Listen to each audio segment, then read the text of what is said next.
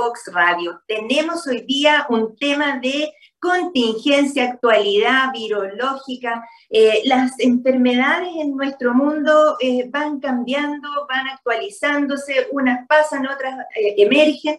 Hoy vamos a hablar de la viruela del mono. ¿Y quién mejor que eso que un gran infectólogo, el doctor Michel Serri, infectólogo del Hospital San Juan de Dios, que trabaja en Red Salud Vitacura, para conversar hoy día de esto y mucho más. Se nos va a hacer corto el día, Vamos a esta primera pausa musical y volvemos de inmediato. Si quieres descubrir el valor de las ciencias de la computación en el desarrollo de los niños y jóvenes, no te puedes perder. Día Cero. Día Cero.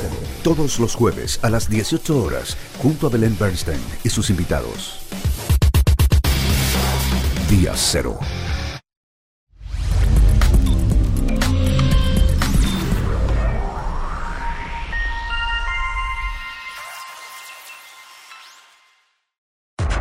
Te invitamos a conocer el destacado rol central de la educación técnica profesional en Chile, sus innovaciones, desarrollos y el importante impacto que genera en las personas y los territorios. Cada jueves, 17 horas, junto a Elizabeth Zapata, solo en divoxradio.com.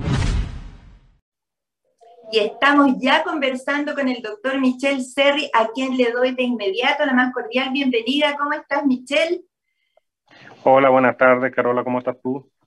No, demasiado encantada de tenerte al hombre de la contingencia, una persona ya de la mayor importancia en esto, que estamos como sometidos a la contingencia eh, ambiental, microbiológica. Quiero que hoy día te saquemos, pero el jugo en este programa que está destinado a difundir conocimientos en áreas que son tan desconocidas para muchas personas como es esto de la viruela del mono.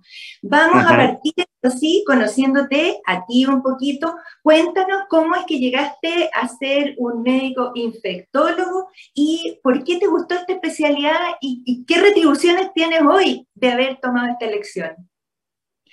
Eh, ah, bueno, yo em, estudié en la Universidad de Chile mi pregrado. Eh, ahí conocí la infectología y la microbiología, principalmente eh, a través de profesores que eh, la doctora María Eugenia Pinto, que es una microbióloga destacada a nivel nacional, eh, la, la, doctora Mónica Lafurcade, también microbióloga, y como infectóloga la doctora Patricia Vázquez, que era la infectóloga aquí del hospital. así que yo quería ser cardiólogo, pero cuando conocí la microbiología y la infectología en el cuarto año de la carrera, decidí que en realidad la infectología era lo que me quería dedicar. Así que ayudé, trabajé harto aquí en el, en el Policlínico de Infectología, la doctora que en ese tiempo estaba sola, apoyándola de, vez en cuando. Eh, y de ahí terminé mi pregrado, me fui de posgrado a la Universidad Católica, donde hice la beca de medicina interna y después hice la beca de la subespecialidad de infectología. Y, y aquí estoy, de infectólogo, probablemente estoy feliz, me fascina la infectología, me fascina la microbiología, pero yo creo que estos últimos dos años con la pandemia es como el máximo que quiere un infectólogo, poder ver una pandemia eh, en vivo y en directo y no de lo que uno lee en los libros.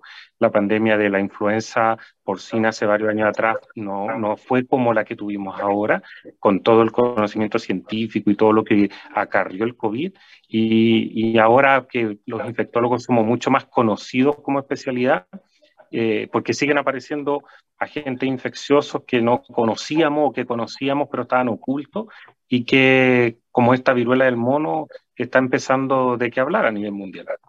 Exactamente, y no vamos a perder ni un segundo de tiempo. Tengo 40 preguntas preparadas para ti, así que contémosle a las personas ¿Qué es exactamente esto de la viruela del mono? ¿Es una viruela? La gente a veces se confunde con la varicela, siendo que son virus distintos. Cuéntanos qué es una zoonosis para empezar a conversar. A ver, zoonosis es una infección eh, o es una enfermedad de, de animales que son transmitidos al hombre. La viruela del mono, como dice su nombre, es el, es el virus muy similar a la viruela, pero que afectaba principalmente a ciertos mamíferos en África, como roedores, eh, algunos eh, otros mamíferos grandes, incluido el mono. Se le llamaba la viruela del mono porque en general la mayoría de los brotes que habían en África estaban asociados a niños pequeños que jugaban con estos monitos que, bajaban de los árboles a las casas, entonces jugaban y terminaban con eh, lesiones y, Michelle, querido, explícanos primero que nada qué es una zoonosis para entender desde dónde surgió y hacia dónde se va este virus que aparece entonces ahora con transmisión entre humanos. A ver, las zoonosis son enfermedades, específicamente infecciones que ocurren entre los animales y que tienen relación con el hombre en una forma intermedia, donde el hombre es un huésped intermedio, o la transmisión final de un animal a un hombre. No son infecciones propias nuestras, sino que son directamente transmitidas de animales al humano. ¿Por mordedura, por, por sus secreciones? ¿Cómo? Va a depender del tipo de virus. Eh, esto va a ser el contacto con el animal. La gran mayoría de las veces estas infecciones son por contacto con fluidos, eh, secreciones de los animales eh, enfermos o por mordedura, pero va a depender del tipo de virus que uno tenga que esté hablando de zoonosis para ver. Incluso hasta podrían ser respiratorias, pero la gran mayoría de las veces son fluidos o contacto directo a través de mordedura. Perfecto, entonces uno podría decir que este es un virus menos talentoso que el COVID para distribuirse por la vía respiratoria, pero que tiene eh, mucha importancia en el contacto estrecho de las lesiones de una persona con la otra o en las superficies. Exacto, este virus de la viruela del mono eh, en general se puede transmitir por vía respiratoria como el COVID, pero a través de un contacto muy estrecho, eso significa por lo menos 30 minutos eh, de conversar muy cercano entre una y otra persona, eh, o dar besos, por ejemplo, pero la vía más eh, efectiva de transmisión de este es a través del el contacto directo a través de contacto directo de la piel de una persona con las lesiones cutáneas de la persona que está infectada o contacto con secreciones de esa persona infectada, como la saliva, el sudor, las deposiciones e incluso secreciones sexuales, y, eh, o contacto con eh, fomites, o sea, con artículos que estén contaminados. Y eso pueden ser cucharas, la ropa de cama, la ropa normal que usa la persona, también podrían eh, ser medio de transmisión de la infección. ¿Y durante cuánto tiempo es capaz de sobrevivir el virus en esas superficies, por ejemplo, la ropa de cama? Hasta ahora no tenemos claro cuánto tiempo porque en general la vía de este brote es bastante distinto al brote, los brotes normales que habíamos tenido. Como zoonosis, esta infección está endémica, o sea, localizada siempre en África Central y Occidental. Y habíamos tenido brotes en Occidente, principalmente en Estados Unidos y en Europa, a través de la transmisión por animales que se usaban como mascota o eh, de personas que venían desde esos países hacia estos lugares y que traían la infección. Pero este es un brote que ha sido distinto, entonces todavía falta estudiar. La mayoría de los virus en las secreciones persisten mientras la secreción esté en, en forma líquida. O sea, cuando ya se secó, la lesión generalmente deja de ser contagiosa pero en las ropas todavía no tenemos muy claro si esto puede durar 24 horas o más. Perfecto, y no quiero dejar pasar la pregunta si se transmite vía transplacentaria o por la lactancia materna.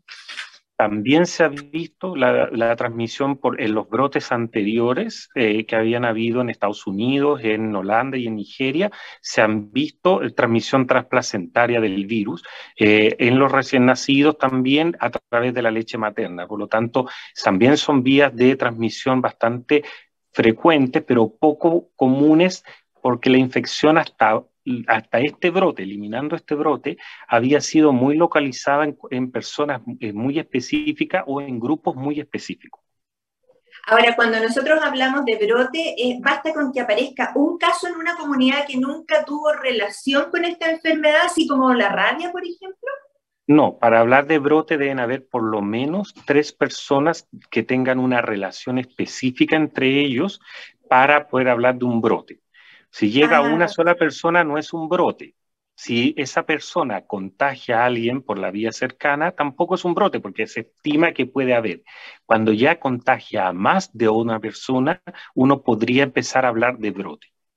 Ah, perfecto. También brote puede ser varios casos, no necesariamente relacionados, pero varios casos que estén más de dos casos no relacionados en una misma comunidad. ¿Y comunidad se entiende una, una ciudad, una región? Independiente va a depender del tipo de infección que estemos hablando. Acá generalmente hablamos de países puntualmente. Ah, perfecto. Ahora, em, comentemos al tiro cuánto tiempo es el tiempo desde que yo toco a una persona enferma y ese virus se instala en mi piel, cuánto tiempo es eh, incubada la enfermedad, cuánto tiempo es el periodo de estado de la enfermedad y cuánto tiempo yo soy contagiante. A ver, em, en general, hasta, hasta antes de este brote se establecía que podía ser de 3 a 21 días el periodo de incubación, en promedio dos semanas. Lo que se ha visto en este brote, que en promedio puede ser entre 5 a 10 días el periodo de incubación, o sea, desde que yo adquiero la infección hasta que empiezan a aparecer los síntomas. Y uno es infeccioso, o sea, uno transmite la infección desde que empieza a aparecer los síntomas hasta por lo menos dos a cuatro semanas. Y eso va a depender de cuando las lesiones desaparezcan. Cuando desaparecen las lesiones que terminan siendo una costra, la costra se cae y la piel queda indemne, uno deja de ser infeccioso. Y esa es la base básicamente de haber decretado el aislamiento obligatorio de las personas desde que tienen las lesiones en la piel. Exacto. Por 21 días. Claro. Eh, no, lo que, se, lo que se estableció por 21 días es la observación de los contactos. El aislamiento es, por, es hasta que las lesiones cedan. Y eso puede ser entre dos a tres semanas. Porque hay personas que si la infección es muy diseminada, probablemente va a demorar más en, que esas lesiones se sequen.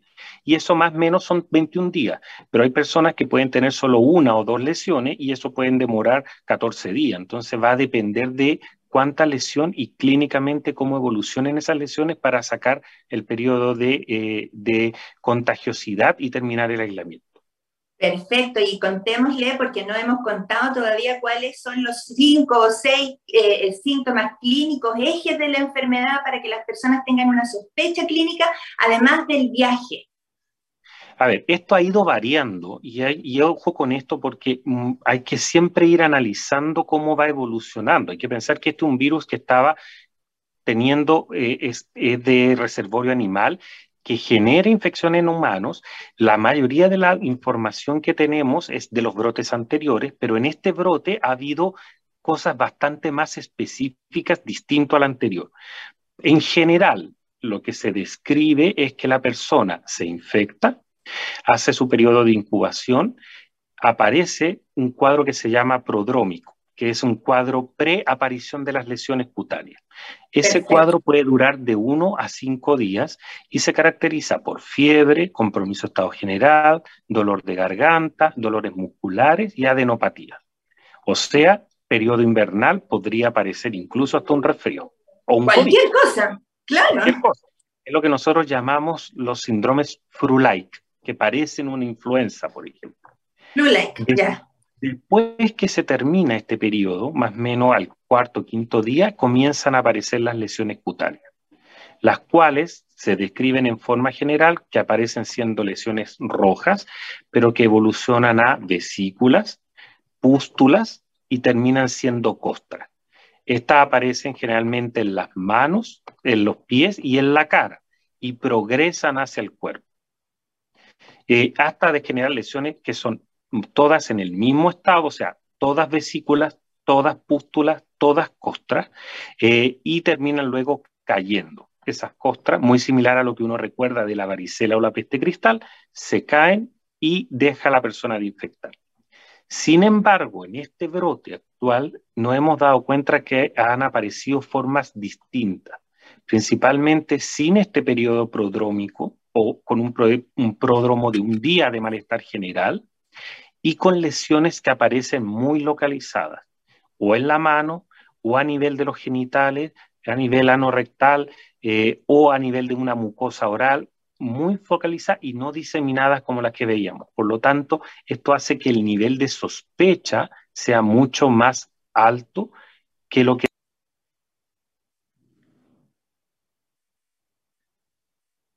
Se me apagó el audio. Yo te escucho. Eh, ah, ya, perfecto. Ya. Y también tenemos que agregarle, ¿cierto?, que los ojos, la mucosa ocular también puede ser asiento de estas lesiones. Y estas lesiones, Michelle, aparecen en los órganos, en el interior de los órganos, así como, como en la varicela, que también pueden haber en otros órganos, ¿no?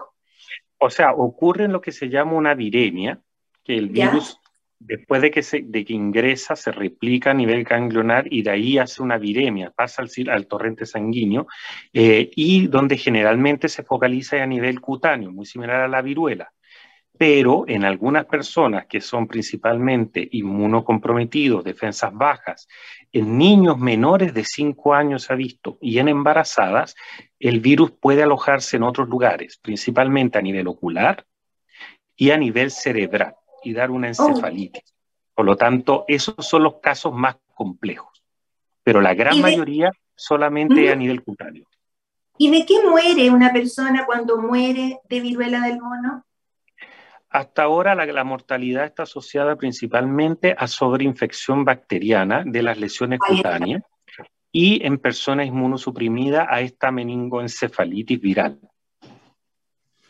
Esto es una cosa insospechada, ¿cierto? Que, que, nosotros podamos tener ahí un niño, un lactante, incluso un, recién nacido que pueda estar eh, con estos síntomas. Se nos ha pasado volando el primer, el primer bloque de, de conversación, querido Michel. estamos hablando con el doctor Michel Serri, infectólogo del Hospital San Juan de Dios y de Red Salud Vitacura. Vamos a ir a la segunda pausa musical y volvemos de inmediato. Te invitamos a conocer el destacado rol central de la educación técnica profesional en Chile, sus innovaciones, desarrollos y el importante impacto que genera en las personas y los territorios. Cada jueves, 17 horas, junto a Elizabeth Zapata, solo en divoxradio.com.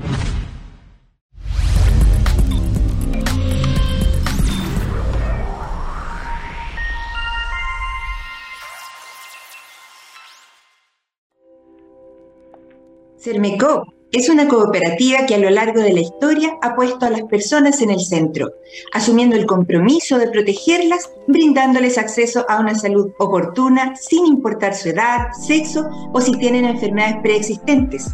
Nadie debe ser excluido. Hoy queremos que conozcas Vive Sermecop, un programa de descuentos y beneficios en salud donde podrás acceder a atenciones con especialistas, exámenes, telemedicina ilimitada, sin costo para ti y mucho más. Ingresa a vivesermecop.cl, utiliza el código VIVEMUJER y recibe un 20% de descuento. No dejes pasar esta oportunidad.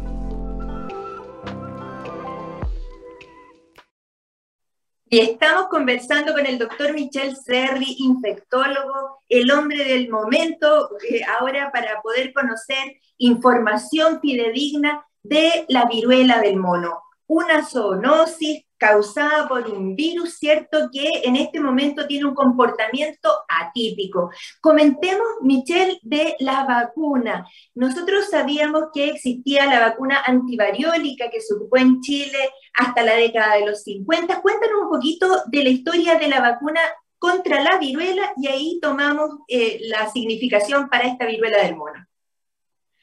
La vacuna de la viruela fue una de las primeras vacunas que se generaron a nivel mundial y fue la primera vacuna que permitió la erradicación de una infección a nivel mundial que fue de la viruela. La viruela, como infección, un virus muy similar a la viruela del mono, generaba muchas cicatrices. Probablemente hay personas que deben recordar algún familiar, alguien que tenga cicatrices en la cara o en el cuerpo que eran muy deformantes o incluso infecciones que se generaban graves debido a estas lesiones cutáneas. En el 1980, la Organización Mundial de la Salud estableció la erradicación de la viruela a nivel mundial. Eh, en nuestro país eh, se, estableció en el año 78 puntualmente y en el 80 por decreto la erradicación de la viruela. Nuestro país empezó a vacunar en los años 50, incluso antes de la viruela en forma eh, habitual, y esta se vacunaba al nacer y a los 5 años de vida. Eran dos dosis de vacuna hasta más o menos los años 70. Al inicio de los 70 como tal y posteriormente solo a brotes específicos que hubo. Por lo tanto, es una, una, vacuna que se ha producido cada vez menos, que en general se mantiene reservada puntualmente porque la viruela está dentro de lo que se llama eh, armas de bioterrorismo. Y de hecho, oh. la, la, vacuna es una vacuna de virus atenuado. Eso significa de un virus que está dormido. Eh, y se han generado vacunas nuevas que se utilizan eh, de la viruela, que en general es un virus que está muerto. Por lo tanto, permite usarlo en la población general, independiente de la inmunosupresión que puedan tener, y eso es mejor tolerada y esta está reservada puntualmente para brotes, brotes, por ejemplo, en los laboratorios de investigación en que pudiera ocurrir algún accidente con la viruela, porque es un virus que se tiene que estar estudiando y replicando, y también se ha usado para brotes anteriores de viruela del mono que habían ocurrido en Holanda anteriormente y en Estados Unidos. Sin embargo, hay dos vacunas para la, viruela del mono específica, desarrolladas en Estados Unidos, que eh, se usan específicamente para los contactos estrechos de personas que han sido contagiadas por la viruela del mono, que fueron hasta, antes de este brote, y para personas que pudieran tener muy alto riesgo, por ejemplo, que trabajan en los laboratorios de investigación, que puedan eh, trabajar con virus o que manipulen animales eh, que pudieran estar contagiados. Y a nivel nacional, si hubiese en este momento que definir a quienes tuviesen que ser vacunados, ¿quiénes serían las principales personas? ¿El personal de la salud o los contactos estrechos de los casos? ¿O ambos? En general, o sea, lo que pasa es que uno pudiera tener una vacunación eh, eh, general, principalmente a los que pudieran tener más riesgo, que en ese caso sería el personal de salud, porque va a estar en contacto con personas que pagan infecciones. Pero también se focaliza en lo que se llama profilaxis post-exposición. O sea, todo contacto de alguien diagnosticado se le podría colocar la vacuna. Pero no está disponible la vacuna ninguna, ni de la viruela, ni de la viruela del mono en nuestro país todavía. ¿Y, cuándo va a llegar? ¿De qué depende eso? Eso va a depender de cómo evolucione la infección. Hay que pensar que hay por lo menos unos 3.800 casos a nivel mundial, por lo tanto, producir una cantidad de vacuna para eso por ahora es bastante poco. En Europa se ha recomendado para los grupos de riesgo de que, que estén en contacto con alguien positivo para la viruela y cuáles son esos grupos de riesgo, inmunosuprimidos, menores de 5 años o embarazadas, poner la vacuna. Eh, que es una vacuna de viruela atenuada, que está alterada, pero todavía no está claro eh, el aumento de producción a nivel internacional de esta vacuna, como ocurrió con la vacuna del COVID. Entiendo perfectamente y también eh, leí que el presidente de la Organización Mundial de la Salud está gestionando con los productores de vacunas que permitan un acceso mm, mm, posible, digamos, de las poblaciones más, más vulnerables a esa vacuna. Ahora te quiero preguntar, aterrizando a Chile, Chile, y en eso también te tengo que dar el agradecimiento de que tú has sido una persona de las más activas en eh, la Sociedad Chilena de Infectología para difundir información contra el COVID, ¿cierto? Que, que para frenar esa pandemia. Eh, quiero preguntarte si en la Sociedad Chilena de Infectología existe un comité que asesore al Ministerio de Salud puntualmente en estas enfermedades emergentes, que, que haga que reaccione de una manera muy oportuna. Sí, nuestra sociedad, la Sociedad Chilena de Infectología, tiene un comité que se llama de infecciones emergentes, que en general va vigilando lo que se va publicando a nivel internacional de infección emergente, independiente de que pueda o no afectarnos a nosotros, y en caso de que aparezcan este tipo de brotes o infecciones a nivel mundial, son, eh, generalmente asesoran al ministerio en directrices sobre eh, el manejo de estas, cómo prevenirlas o cómo manejarlas a nivel nacional. Entonces podemos estar confiados que, ya se ha ido haciendo esta, esta interacción. Ahora, aterricemos a dos eh, definiciones muy específicas. Caso sospechoso, caso confirmado. Cuéntanos cuál es la diferencia entre ambas, ambas circunstancias. A ver, caso sospechoso es una persona que tiene algunos síntomas o signos sugerentes de la infección. Eso significa lo que para nosotros llamamos un exantema febril, manchas en la piel con fiebre.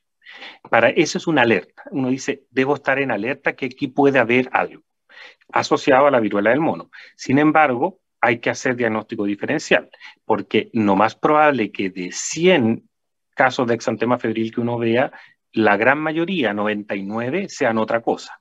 Varicela, eh, sífilis, sarampión, dengue, eh, foliculitis, etcétera, muchas otras causas. Herpes. herpes, pero ahí uno tiene que empezar a analizar factores de riesgo y algunas cosas clínicas. Por ejemplo, cuáles son los exantemas que dan más fiebre o que, dan, o que no dan fiebre, que evolucionan con el tipo de lesiones. Cuando yo tengo una sospecha y además tiene el antecedente epidemiológico de haber viajado a un país con, con viruela del mono o haber estado en contacto con alguien que está infectado de la viruela del mono, que viene llegando del extranjero, uno puede decir eso puede ser un caso probable. Y ahí, entre la sospecha y el caso probable, que uno lo analiza al mismo tiempo cuando toma la historia del paciente, se activa la alerta y uno tiene que llamar al CEREMI correspondiente a su lugar donde está, eh, activar la alerta y aislar a ese paciente para estudiar. Y el estudio de confirmación es una PCR de las lesiones, de las secreciones. Es una PCR. Muchas personas me han preguntado si es la misma PCR del COVID. Lo que pasa es que la PCR es una técnica de biología molecular.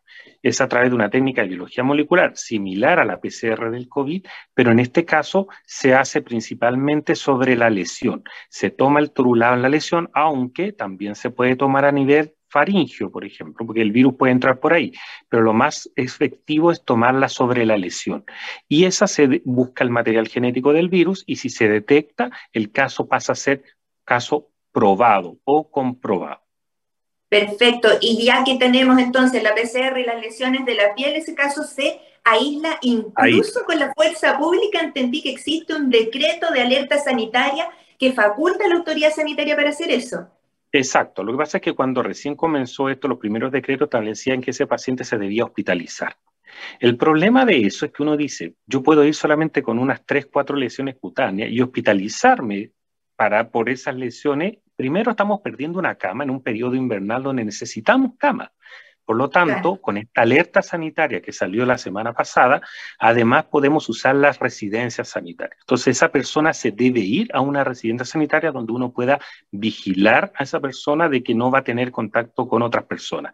Y si se lo rechaza, eh, uno puede hasta, el CEREMI tiene la autoridad de llamar a la fuerza pública para llevar a esa persona a una residencia sanitaria lo que no es ninguna novedad porque en, las épocas de la tuberculosis también existía esa misma facultad hace 30, 40 años atrás, pero no había sido necesario, parece. Ok, y entonces el documento que sacó inicialmente el Ministerio de Salud de preparación de la red asistencial a lo que propende es a la identificación y sospecha precoz de un caso y evitar la diseminación.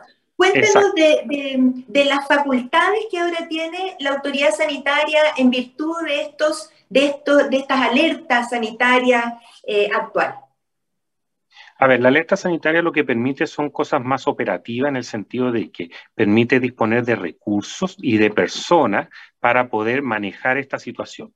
Y además utilizar otros recursos como por ejemplo las residencias sanitarias, ambulancia o, o utilizar red pública y privada al mismo tiempo eh, para trabajar en forma mancomunada.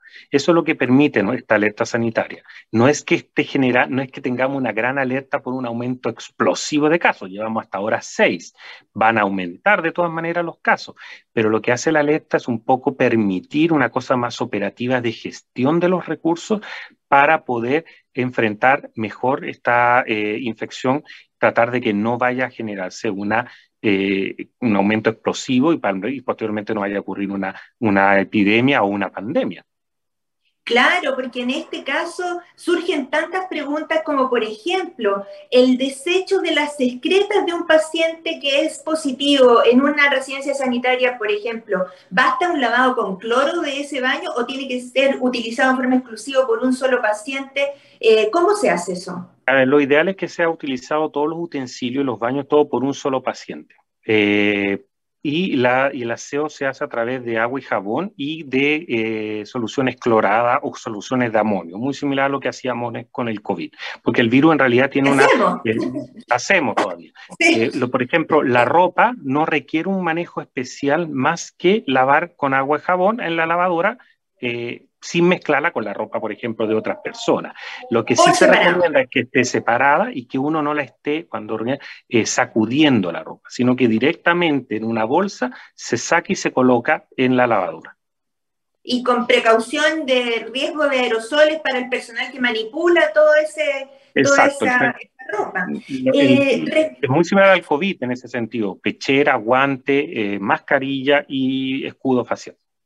Perfecto. ¿Y cómo, cómo se elimina, por ejemplo, la placenta de los, en, en, los pabellones? ¿También el material biológico que se extraiga de una persona que esté contagiada tiene que ser considerado un material biológico contaminado, por definición? Sí, pero en general todos los materiales biológicos, por lo que se llama la normativa REAS, que es de los, de los desechos hospitalarios, tienen un manejo especial como, eh, como eh, desecho biológico que eh, no va en contacto con la población general. ¿Y eh, se puede acompañar a una madre en el parto si, si, la madre es positiva, por ejemplo, o hay que restringir la entrada de, un, de, una persona significativa a, esa, a ese momento? Lo que pasa es que si la mamá tiene lesiones cutáneas, todo va a ser contagiosa. Entonces, de hecho, lo que se ha visto está, está en, los brotes anteriores, la transmisión transplacentaria, los niños nacen con las lesiones cutáneas. Por lo tanto, ahí se maneja todo el personal con pechera, guante, mascarilla. Eh, y, y, quizás si uno quisiera para tener un acompañamiento a través de un familiar, debería manejarse también a través de los, las medidas de protección que usa el resto del personal. Pero eso va a depender de cómo evolucione la infección y de la normativa ministerial. Entonces, para, ir resumiendo, que esto es de, son infinitas las preguntas. Si una persona tiene un familiar que es sospechoso, que tiene estas lesiones de la piel, lo acompaña al servicio de urgencia, desde ahí tiene que decirle si sale la PCR, ¿la PCR va a ser rápida o, se va a mandar a la casa la persona a esperar el resultado o se deja en, en un lugar específico? ¿Cómo es ese tránsito? Eso va a depender del CEREMI de la persona. O sea, si esa persona vive sola, lo más probable que si tiene unas lesiones específicas sin mayor compromiso, se toma el examen en el lugar y se deriva a su hogar, pero con vigilancia del CEREMI de que no puede tener contacto con nadie más.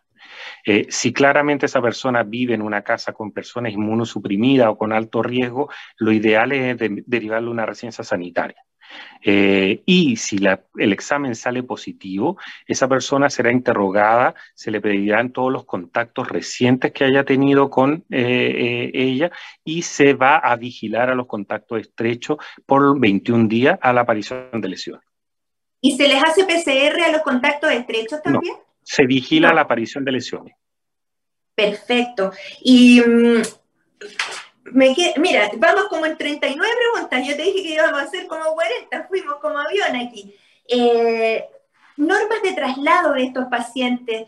Eh, tienen que pasar por, tiene que haber alguna protección específica dentro de la cabina del chofer con el paciente. ¿Cómo se hace el traslado? ¿Se hace en estos cubículos que se usaban para el COVID en la primera fase? No, no es necesario. Se requiere netamente el paciente con mascarilla y el personal con las mismas cosas como trasladábamos los pacientes COVID, pechera, guante, mascarilla y escudo facial, y después de que el paciente sale, se debe hacer una limpieza con una solución crulada o con amonio de la ambulancia o del medio traslado.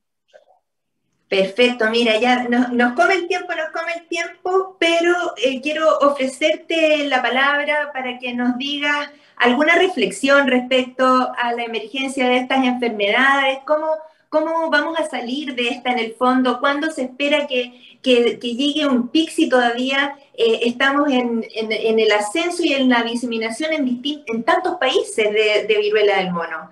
¿Para dónde vamos?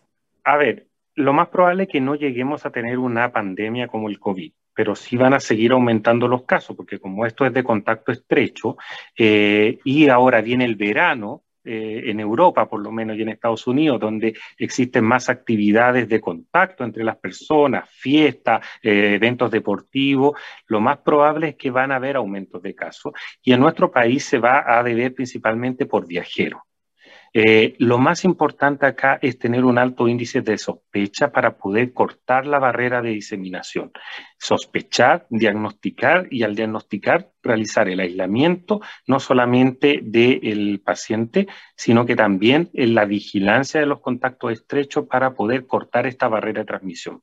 Eh, por lo tanto, yo creo que va a ser un poco complejo, vamos a tener aumento de casos durante varias semanas, no vamos a llegar a ser un COVID ni una pandemia como lo que hasta ahora se establece, pero hay que tener mucho manejo de sospecha en las unidades como la urgencia, dermatólogo, medicina general, donde van a llegar estos pacientes a consultar para poder cortar la carrera de transmisión a nivel nacional.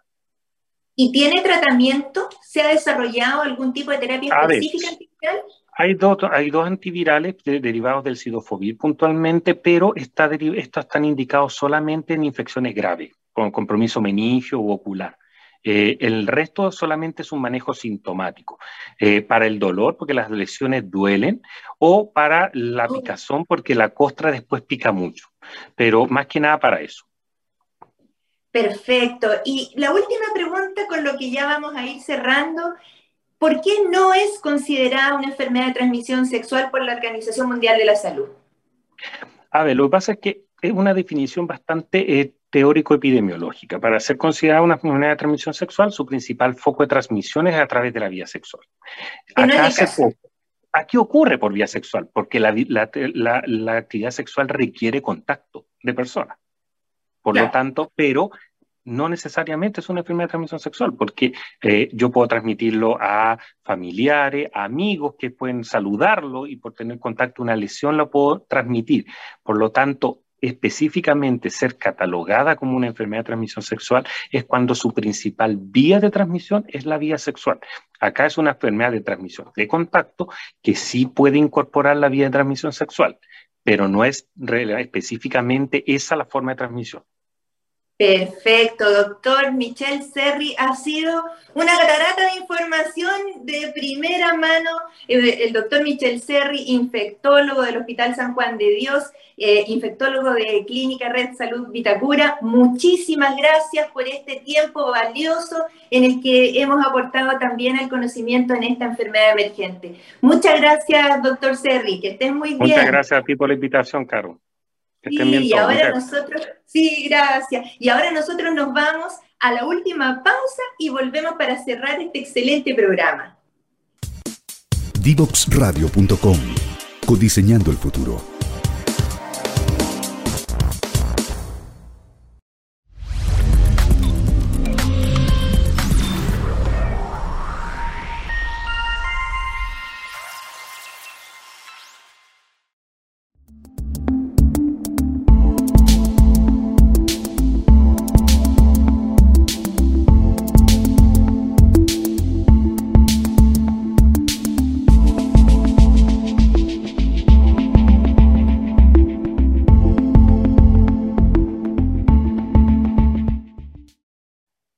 Y el propósito de nuestro programa es ir actualizando los temas de salud. Tenemos conversaciones sobre grandes temas de medicina, pero hoy hemos actualizado un tema de candente actualidad, la viruela del mono con el doctor Michel Serri. Hoy quiero invitarlos a que repasen y revisen nuestros programas que con el gentil auspicio de Cermecop están en todas las plataformas, YouTube, Facebook, Instagram. Denle una mirada, propónganos los temas. Estamos aquí para contribuir a generar conocimiento, pero de manera muy comprensible en salud. Nos vemos en el próximo programa.